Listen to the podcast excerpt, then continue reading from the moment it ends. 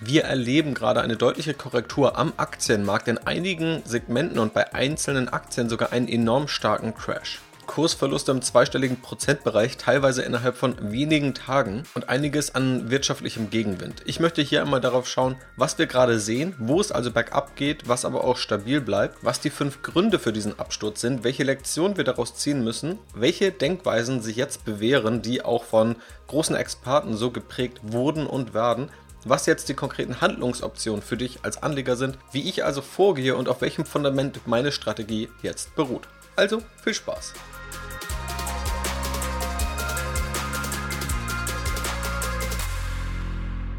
Ja, hallo und herzlich willkommen zum Podcast. Ich bin Janis und möchte hier einmal möglichst rational auf den aktuellen Crash, die aktuelle Korrektur schauen, einordnen, was dort überhaupt passiert und was das jetzt auch für Anleger bedeutet und bedeuten kann.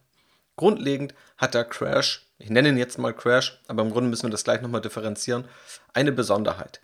Wenn wir uns mal zurückdenken an die letzten Male, wo wir stärkere Kursverluste hatten, dann war das beim Ausbruch der Corona-Pandemie definitiv der Fall und das war relativ monokausal. Das heißt, man konnte sagen, die Pandemie ist ausgebrochen, es kam zu den globalen Lockdowns und das war der Grund auch dafür, dass erstmal Aktienunternehmen abgestürzt sind. Wenn wir noch etwas weiter zurückgehen, haben wir die Euro-Krise 2012. Die beruhte auch weniger darauf, wie sich jetzt einzelne Unternehmen entwickelt haben, sondern vielmehr darauf, dass wir in der Eurozone Probleme hatten, gerade mit einigen Staaten, vor allem dann Griechenland, die deutlich verschuldet waren. Und das hat dann quasi die Euro-Krise ausgelöst.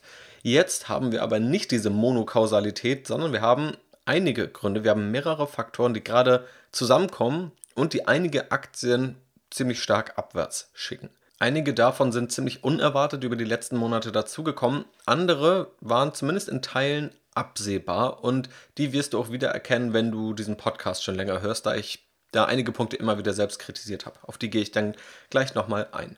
Schauen wir uns den breiten Markt erstmal an, dann sehen wir tatsächlich noch nicht diesen großen Crash, von dem man manchmal vielleicht das Gefühl hat, dass er gerade vorherrscht. Also der DAX liegt dann etwa 15 bis 20 Prozent unter seinem Allzeithoch, beim S&P 500 das gleiche und auch beim MSCI World, also wo 23 Industrienationen abgedeckt werden, ebenfalls das gleiche. Schauen wir auf den Nasdaq, also den Technologieindex aus den USA, sieht das schon ein bisschen stärker aus.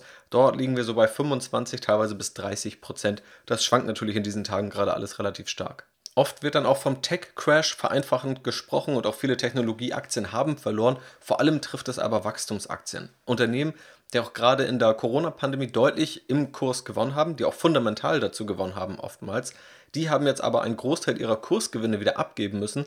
Teilweise gibt es sogar auch einige Unternehmen, die vor ihrem Pandemieniveau notieren. Beispielsweise der E-Commerce-Sektor, also der Onlinehandel, notiert im Durchschnitt leicht über dem Niveau vor der Pandemie, obwohl die Pandemie natürlich ein enormer Rückenwind war und alle heute auf einem deutlich höheren Umsatz und manchmal eben auch auf einem deutlich höheren Gewinnniveau notieren. Also das ist schon relativ spannend zu beobachten. Vor allem Wachstumsaktien wurden also getroffen, vor allem hochbewertete Wachstumsaktien und dazu gehören dann nun mal auch Technologieaktien. Value-Aktien haben tendenziell etwas gewonnen bzw. etwas weniger verloren. Schaut man da auf den MSCI World Value, also von dem bekannten Mutterindex quasi die Value-Variante, dann hat er etwa 12% dieses Jahr verloren und der Growth Index, also die Wachstumsvariante, die liegt knapp über 20%. Einzelne Value-Aktien, beispielsweise Berkshire Hathaway von Warren Buffett, das Aktien- bzw. Investmentunternehmen, hat auch gewonnen, notiert gerade nahe des Allzeithochs, nachdem Berkshire Hathaway die letzten Jahre definitiv nicht die beste Phase hatte. Aber das hat sich nun ziemlich stark umgekehrt. Und das Thema Value Investing, das wird dir vielleicht auch bekannt vorkommen, wenn du eben diesen Podcast schon etwas länger hörst. Beispielsweise gab es im Juni 2020 eine Podcast-Episode mit dem Titel Ist Value Investing tot? Wo es darum ging, dass die Value-Aktien und Wachstumsaktien immer weiter auseinandergehen. Und die Frage ist, ob das überhaupt fundamental so gerechtfertigt ist. Auch im Februar 2021 habe ich mit dem Scalable Capital Gründer und CEO Erik Potzowait gesprochen und den auch gefragt, wie er eigentlich Value-Aktien sieht. Und wir beide haben uns quasi gewundert, warum Value-Aktien mittlerweile schon so lange underperformen und wie es da womöglich weitergeht. Und jetzt haben wir vielleicht schon mal die erste Antwort, denn genau jetzt ist gerade wieder die Zeit von Value-Aktien, die eben gewonnen haben und die gerade auch relativ gesehen zu Wachstumsunternehmen eben jetzt vergleichsweise stabil geblieben sind. Einen spannenden Markt gibt es da noch, und zwar der Markt der Kryptowährungen. Allen voran dient da natürlich Bitcoin als Indikator. Spannend ist auch hier wieder, dass auch Kryptowährungen abgestürzt sind, auch der Bitcoin. Wenn man das so übereinander legt, tatsächlich, ich habe das mal gemacht mit dem ARC Innovation ETF, der ja, im Grunde der bekannteste Technologiefonds ist, gerade auf exponentielle Technologien setzt. Und wenn man da den Chart über den Bitcoin-Chart legt, dann ist es tatsächlich ziemlich auffällig, wie stark das Ganze korreliert ist. Das hat man auch schon die letzten Male immer mal wieder beobachtet, wenn es stärker im Technologie- oder im Wachstumsaktienmarkt nach unten ging, dass dann auf einmal auch die Kryptowährungen oder auch der Bitcoin gefallen sind. Das ist etwas ja, interessant erstmal, weil zum einen erhofft man sich ja durch Kryptowährungen einen zusätzlichen Diversifikationseffekt und möchte nicht noch mehr Risiken mit reinnehmen, die man am Aktienmarkt ohnehin schon hat. Und auf der anderen Seite, dazu kommen wir gleich zu den Gründen, und einer dieser Gründe ist eben Inflation. Und Bitcoin oder auch andere Kryptowährungen, die schreiben sich ja oft eher eine Deflation auf die Phase, dass die irgendwo limitiert sind. Der Bitcoin bei knapp 21 Millionen und dass es einfach nicht mehr Bitcoins geben kann. Und das ist quasi der Gegenentwurf zu dem inflationären Geldsystem, in dem wir stecken. Gerade jetzt in so einer inflationären Phase scheint es aber wenig Inflationsschutz, zumindest kurzfristig, bei Kryptowährungen zu geben. Was sind jetzt diese Gründe für den Absturz? Und da würde ich fünf zentrale Gründe nehmen, die jetzt zusammenkommen und in ihrer Kombination sich teilweise auch gegenseitig befeuern, den aktuellen Rückgang verursachen. Zum einen die eben erwähnte Inflation, gerade Energiepreise sind gestiegen und Energiepreise stecken fast überall drin. Inflation bedeutet, wir geben mehr Geld aus im Alltag, unser Geldbeutel wird kleiner, das heißt, wir haben weniger Geld, das wir investieren können oder das wir auch für Konsum ausgeben können. Und damit wirkt es einfach wirtschaftshemmend. Außerdem entwertet es auch Kaufkraft, gerade dann langfristig, wenn man Geld eben nicht anlegt oder nur minimal verzinst anlegt, dann wird dieses Geld eben durch eine höhere Inflation entwertet. Der zweite Grund ist eine Zinsanhebung. Hier muss man aber sagen, ist die EZB noch zurückhaltender als beispielsweise die Fed in den USA, wo es jetzt schon konkrete Maßnahmen gibt. Bei der EZB wird es wohl losgehen im dritten Quartal, dass die Anleihenkäufe beendet werden und dann danach, wenn die Daten es zulassen, so sagt es die EZB, dann wird auch womöglich der Zins angehoben. Wir sehen aber schon gestiegene Zinserwartungen heute in den Zinsen. Also wer heute eine Immobilie finanzieren will, der wird vielleicht ein bis zwei Prozentpunkte mehr zahlen als noch vor einem oder vor zwei Jahren. Das liegt daran, dass der Markt erwartet, dass Zinsen steigen werden. Und wenn man davon ausgeht oder auch eine Bank davon ausgeht oder auch wir als potenzielle Anleihenkäufer davon ausgehen, dass die Zinsen in einem Jahr höher sein werden, ja, dann würden wir unser Geld natürlich heute nicht einfach so für den niedrigsten Zins rausgeben, wenn wir eben ganz genau wissen, dass Zinsen steigen werden. Dann würden wir eben warten oder die Zinsen reagieren schon heute und das tun sie. Erwartungen sind auch bei Zinsen eingepreist und das können wir auch schon sehr, sehr gut beobachten. Eine Zinsanhebung wirkt auch eher wirtschaftshemmend. Also Kredite werden einfach teurer. Unternehmen überlegen sich eine Investition vielleicht doppelt, wenn die Finanzierungskosten höher sind. In den letzten zehn Jahren hat man das eigentlich immer nur umgekehrt betrachtet. Also man hat sich gefragt, warum haben wir eine lockere Geldpolitik, was sind die Effekte davon und welche Effekte gibt es vielleicht auch nicht, die man sich erhofft hat. Also immer ein heiß diskutiertes Thema, aber tendenziell sehen wir eben gerade eine Zinsanhebung, vor allem dadurch, dass die Zinserwartungen gestiegen sind. Dann drittens haben wir Logistik- und Lieferengpässe. Das zieht sich schon etwas durch die Pandemie, hat sich aber gerade in den letzten Monaten und Quartalen nochmal verstärkt, dass einfach auch in China große Umschlaghäfen geschlossen sind und deswegen weniger Waren nach Europa kommen. Ich persönlich merke das auch immer wieder, wenn ich irgendwelche Sachen mal brauche und die bestellen will, irgendwelche Technik und die einfach drei Monate nicht verfügbar ist oder man selbst in einem schwedischen Möbelhaus ist und dort Dinge rumstehen, wo es dann heißt, naja, das eine gibt es in einer Woche wieder, das andere gibt es vielleicht in zwei Monaten wieder. Das ist schon ziemlich erstaunlich. Und viele Preise sind dadurch natürlich auch gestiegen. Wenn wir einfach weniger Angebot haben, die Nachfrage aber erstmal gleich bleiben sollte, dann müssen eben Preise steigen. Also wir haben hier eine Angebotsknappheit, die sich dadurch verstärkt, und das ist Grund Nummer vier, dass wir in Osteuropa einen Krieg erleben. Der ist für sich genommen natürlich schon schlimm genug und geht auch deutlich über das hinaus, was man da wirtschaftlich erleiden muss. Aber das trägt natürlich dazu bei, dass man Unsicherheit in der Welt hat, gerade in Europa mehr Unsicherheit hat und auch, dass diese Lieferengpässe und Rohstoffengpässe nochmal verschärft werden und auch die Inflation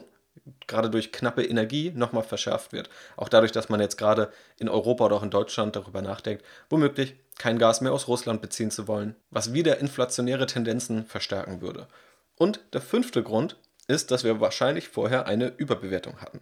Das ist tatsächlich immer schwer zu sagen und im Rückspiegel ist es total leicht zu sagen nachdem die Kurse dann gestürzt sind, dass die Kurse ja offensichtlich überbewertet waren. Darum geht es mir auch gar nicht. Aber wenn man jetzt mal 2021 zurückgeht. Ich habe da jede Woche eine Aktie analysiert, habe auch im Podcast immer wieder über den Aktienmarkt gesprochen und vor allem davor gewarnt, jetzt eine zu hohe Renditeerwartung zu haben, weil alles gefühlt sehr stark gestiegen ist, deutlich über der langfristigen historischen Aktienmarktrendite. Und wenn dann Anleger kommen und pro Jahr 20, 30, 40 Prozent Rendite erwarten, dann ist das nicht gesund für den Aktienmarkt dann ist diese Renditeerwartung auch ja, völlig unrealistisch und überzogen und da ist dann eine Enttäuschung vorprogrammiert.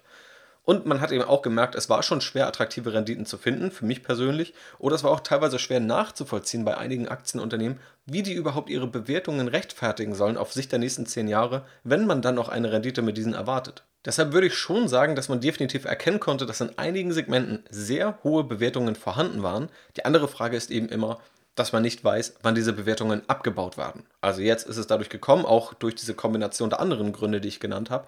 Aber vielleicht wären diese Gründe auch nicht gekommen oder ein, zwei Gründe hätte es nicht gegeben und dann wären wir immer noch auf diesem Bewertungsniveau und vielleicht in zwei Jahren immer noch.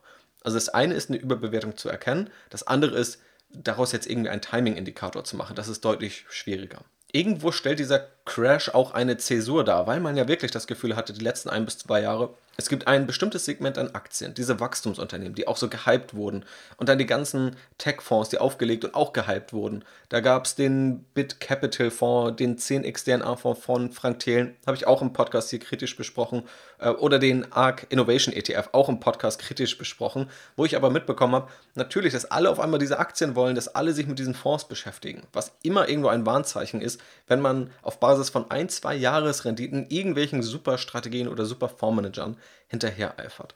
Und diese Zäsur, die wir aber erleben, die erlaubt es uns jetzt nochmal, das wirklich festzuhalten, was wir jetzt wirklich auch daraus mitnehmen können als Anleger. Und das ist eben schon die erste Lektion. Es wird immer wieder diese super Fondsmanager geben, diese super Strategien, aber das kann nicht auf Dauer gut gehen, beziehungsweise es kann vielmehr nicht dauerhaft, also es kann nicht jedes Jahr gut gehen. Von mir aus kann man durchaus sagen, dass es da Strategien gibt, die vielleicht auf 15 oder 20 Jahressicht outperformen. Das kann man für sich individuell nochmal prüfen. Bei aktiven Fonds bin ich persönlich sehr vorsichtig. Aber das Hauptproblem, und das sieht man auch bei diesen Fonds, ist, dass der Großteil des Geldes dann investiert wird, wenn diese Fonds auf ihrem Höchststand stehen. Wenn Kurse gestiegen sind und wenn sie dann vielleicht nochmal gestiegen sind und dann nochmal gestiegen sind, dann sagen Anleger, okay, was soll's, das steigt ja immer weiter, jetzt muss ich rein. Und das ist meistens der Punkt, der zu spät ist. Das heißt, selbst wenn diese Fonds manchmal gar nicht schlecht sind, dann ist das Timing der Anleger so schlecht, dass sie eben genau dann einsteigen, wenn sie es eigentlich nicht machen sollten und sich nicht für diese Fonds interessieren, wenn sich ein Einstieg lohnen würde. Eine weitere Lektion ist, dass Diversifikation sich lohnt. Mag vielleicht langweilig klingen für Leute, die schon länger dabei sind, gerade weil die allerersten Podcast-Episoden sich auch um Diversifikation drehen, weil es ein so grundlegendes und so wichtiges Prinzip ist bei der Geldanlage. Zu streuen, nicht alles auf eine Karte zu setzen. In den letzten Jahren hatte man da auch nicht das Gefühl, dass man vielleicht eine Diversifikation braucht. Man konnte sagen, alles klar, schnapp mir hier drei bis fünf Wachstumsaktien, 20% auf jede Aktie und dann geht's los. Und diese Aktien steigen, steigen, steigen und alles, was in Richtung Diversifikation geht, das wird nur als irgendwie angezogene Handbremse empfunden. Kann natürlich mal so sein, aber jetzt zeigt sich ja gerade, was eine Diversifikation bringt. Dass, wenn es mal bergab geht, man viel geringere Risiken hat. Das erlebt man gerade, wenn man sich einfach nur ETFs anschaut, die breit gestreut sind. Oder wenn man eben neben diesen ganzen Wachstumstiteln auch mal Value-Aktien oder auch einen Value-ETF beispielsweise im Depot hat, dann ist der jetzt deutlich stabiler geblieben. Und das schwächt dann nicht nur die Performance nach unten hin ab, sondern man könnte sich dann auch überlegen, umzuschichten. Dass man sagt, okay, jetzt sind die Value-Aktien stabil geblieben, die Wachstumsaktien sind deutlich korrigiert, jetzt schichte ich vielleicht ein bisschen von Value in Wachstums- oder in Tech-Titel um. Das sind legitime Überlegungen, die man aber nur anstellen kann, wenn man diversifiziert. Außerdem haben wir gesehen, dass jeder Trend irgendwann bricht. Also dieser Trend, ich würde sagen, ausgelöst tatsächlich durch die Corona-Pandemie, diese Digitalisierung und quasi ja, Verzehnfachung der Digitalisierung in manchen Bereichen, wenn man sich Aktien wie Zoom anschaut oder die dahinterliegende Technologie, Videocalls durchzuführen.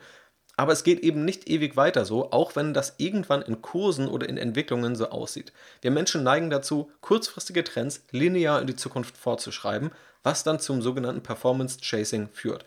Wir wollen dann dort investieren, wo wir in den letzten ein bis zwei Jahren die höchste Rendite sehen, weil wir glauben, es geht immer so weiter. Wir ziehen eine gerade Linie in dieser Entwicklung und wollen daran partizipieren. Aber jeder Trend bricht irgendwann. Das lehrt uns die ganze Börsenvergangenheit und das lehrt uns der aktuelle Crash wieder. Und dazu gehört dann aber auch zu verstehen, dass dieser negative Trend, in dem wir uns gerade befinden, auch irgendwann brechen wird.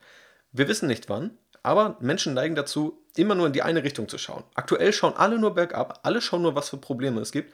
Und vor einem Jahr ging es nur darum, wie weit kann es noch bergauf gehen, wie weit können die Kurse noch steigen. Außerdem zeigt uns die aktuelle Situation, wie wichtig Inflationsschutz ist. Aber nicht so, wie die meisten es umsetzen, dass sie sich erst um Inflation Gedanken machen, wenn Inflation da ist, sondern man muss sich eben vorher schützen. Nur dann ist Inflationsschutz wirklich effektiv. Wer jetzt panisch auf Inflationsschutz umschwenkt, das kann ja vielleicht auch gut sein. Gerade dann, wenn die Inflation noch deutlich höher ist als erwartet. Über diesen Inflationsirrtum habe ich zuletzt hier im Podcast und auch mal auf YouTube gesprochen. Aber es ist halt etwas wie, wenn zu Hause eingebrochen wird und zwei Tage später baut man eine Alarmanlage ein. Ja, das kann für die Zukunft durchaus gut sein, aber noch klüger wäre es gewesen, das eben eine Woche vorher zu machen.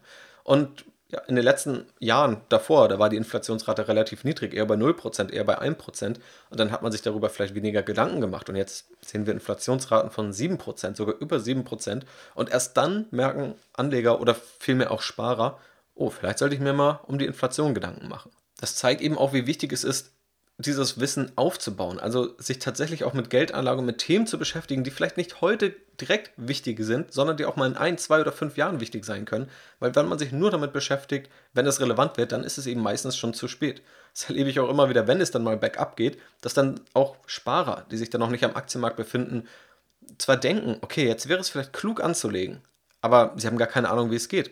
Und dann ist die Zeit womöglich auch schon wieder vorbei. Genauso, wenn es mal bergab geht, dann hilft es natürlich, wenn man sich ohnehin schon mal ETFs angeschaut hat oder Einzelaktien angeschaut hat, wenn man in diese investieren möchte und dann bereit ist, dass man ein Unternehmen hat, wo man sagt, da würde ich gern investieren, aber nicht zu dem aktuellen Preis und dann kann man aber auch warten, wenn es mal 50% bergab geht und dann auch investieren. Wer sich erst dann gemacht, wenn alles gefallen ist, der muss sich auf jeden Fall beeilen oder trifft vielleicht überhastete Entscheidungen. Deswegen ganz oft einfach die Lektion, sich rechtzeitig Gedanken zu machen und sich auch über Dinge Gedanken zu machen, die nicht gerade akut sind, die aber irgendwann relevant sein werden. Und eine letzte Lektion ist die Buy the Dip-Illusion. Über diese Buy the Dip-Illusion habe ich auch schon mal hier im Podcast gesprochen.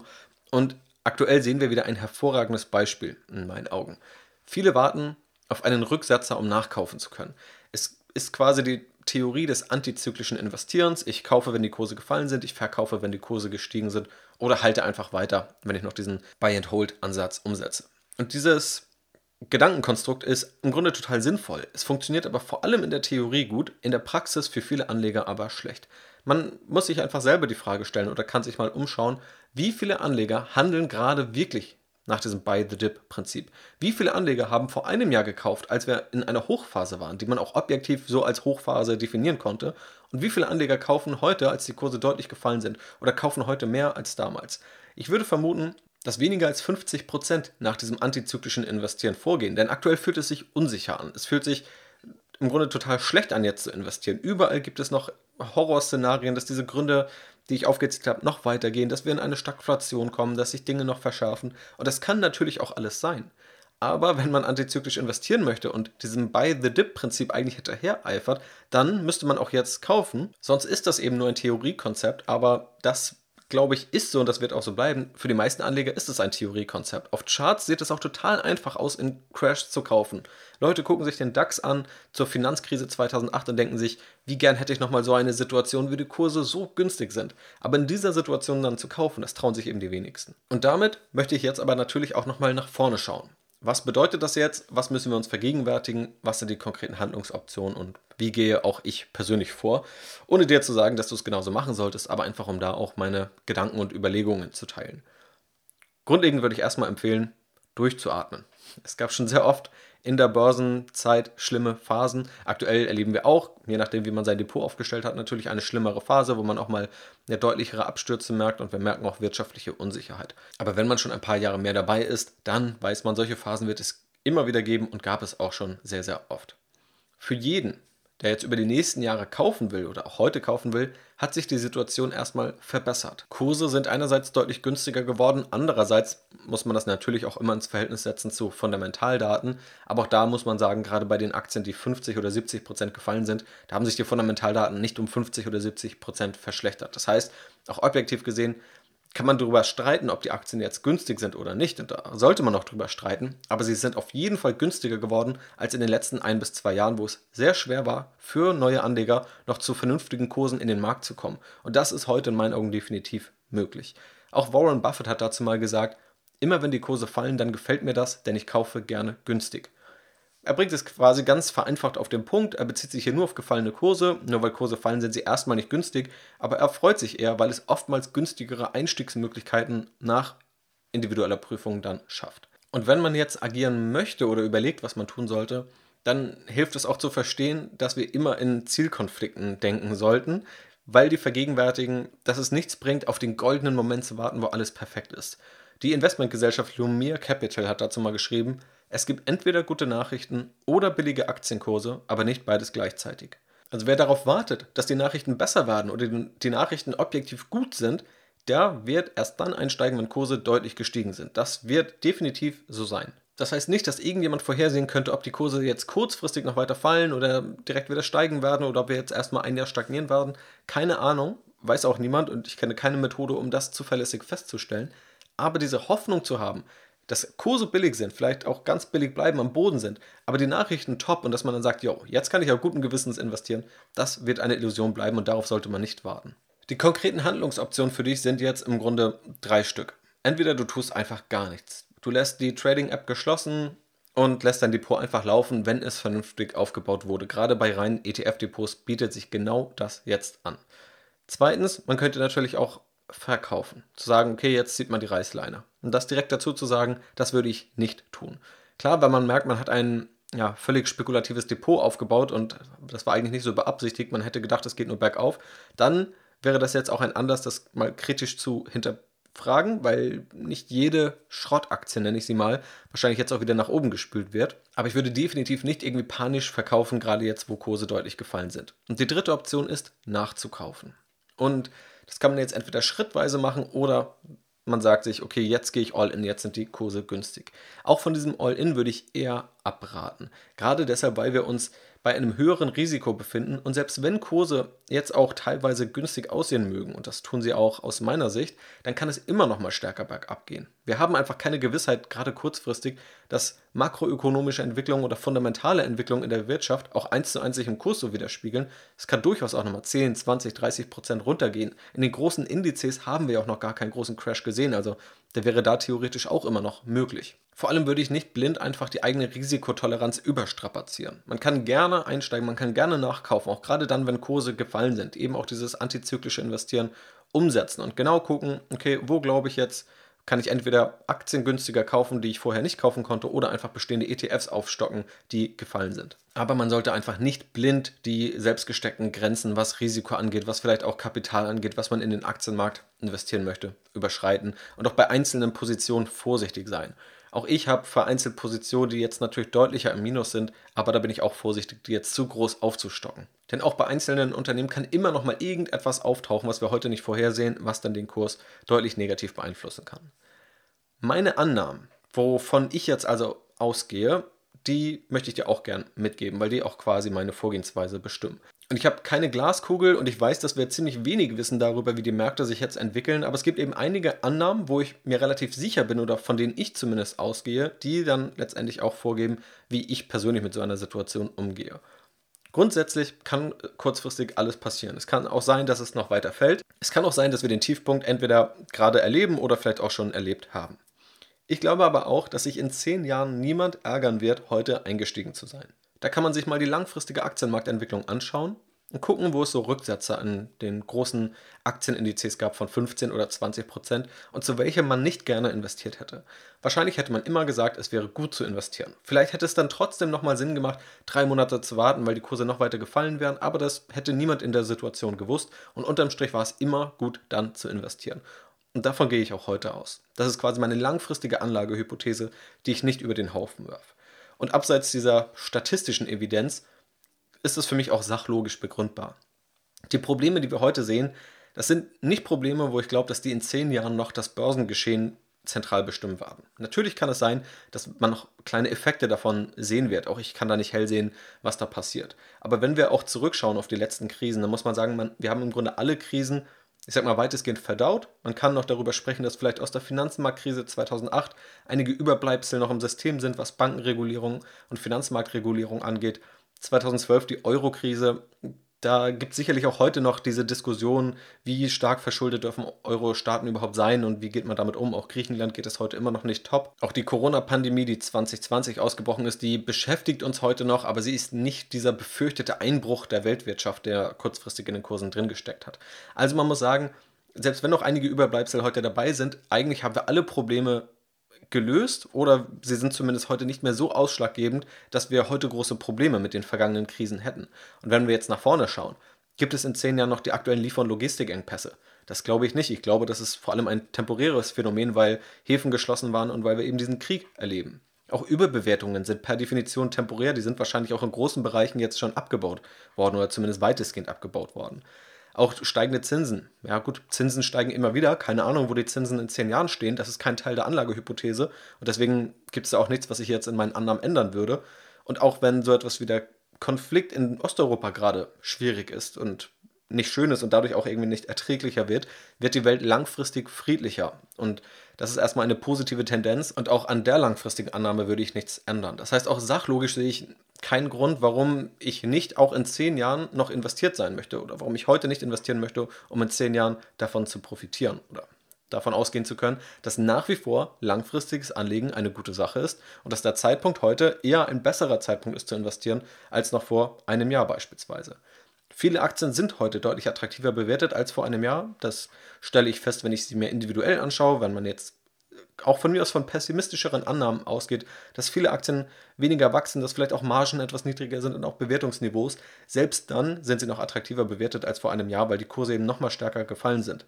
Aber auf der anderen Seite ist, glaube ich, auch nicht jedes Geschäftsmodell tragfähig, nur weil es zuletzt nach oben gespült wurde.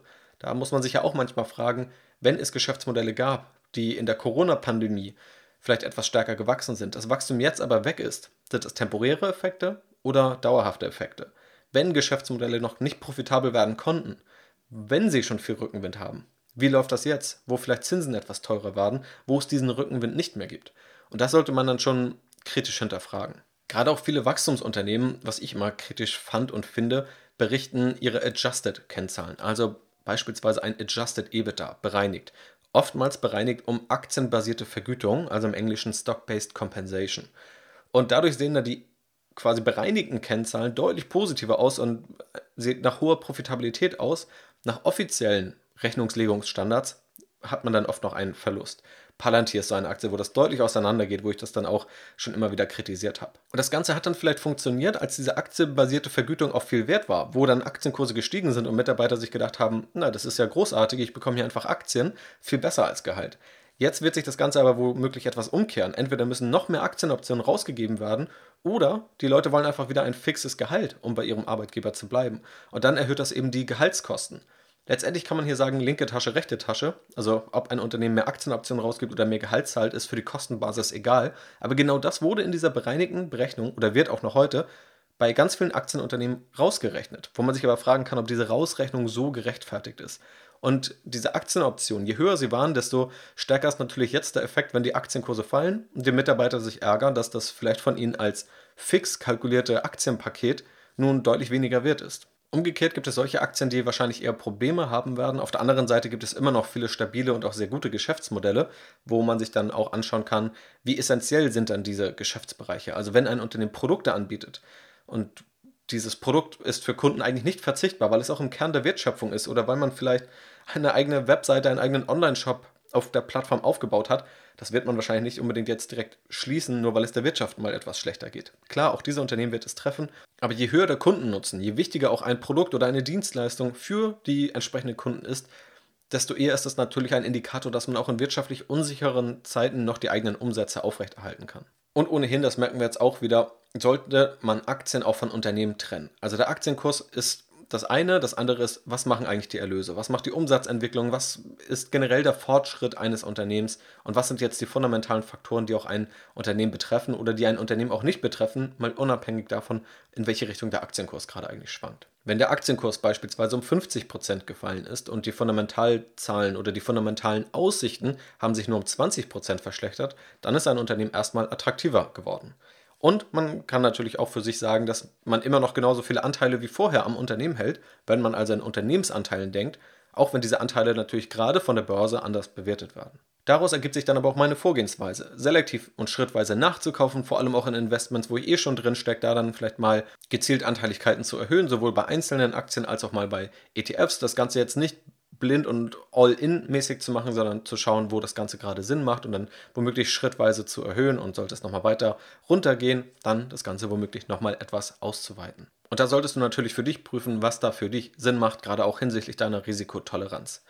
Und ein Mutmacherspruch vielleicht noch von der Börsenlegende André Costolani, der mal gesagt hat, wer die Aktien nicht hat, wenn sie fallen, hat sie auch nicht, wenn sie steigen. Also, das zeigt nochmal, es gibt nochmal Risiken am Aktienmarkt. Diese Risiken muss man eingehen und dann passiert auch etwas, wie wir es aktuell erleben. Und dann macht man eben auch mal sowas mit. Aber nur wenn man so etwas auch mal mitmacht, wenn man diese Risiken eingeht, kann man auch mal damit einen Gewinn erzielen. Damit hoffe ich, dass ich den Crash für dich besser einordnen konnte, unterschiedliche Sichtweisen aufzeigen konnte, was gerade überhaupt passiert ist an den unterschiedlichen Märkten, was die Gründe dafür sind, wichtige Lektionen, die wir daraus mitnehmen müssen und können was die zentralen Denkweisen sind, ja auch so von den Experten geprägt werden, die Handlungsoptionen, was ich mache und was meine Annahmen sind für die Anlagestrategie, die auch heute noch gelten. Gerade auf Strategy Invest schaue ich mir gerade wieder ganz verstärkt unzählige Aktien an, update da Renditeberechnungen, update da Aktienanalysen. Wenn dich das also genau jetzt interessiert, dann schau da auch sehr gerne mal vorbei. Ansonsten behalte dir auf jeden Fall den langfristigen Optimismus bei. Mach's gut und bis zum nächsten Mal.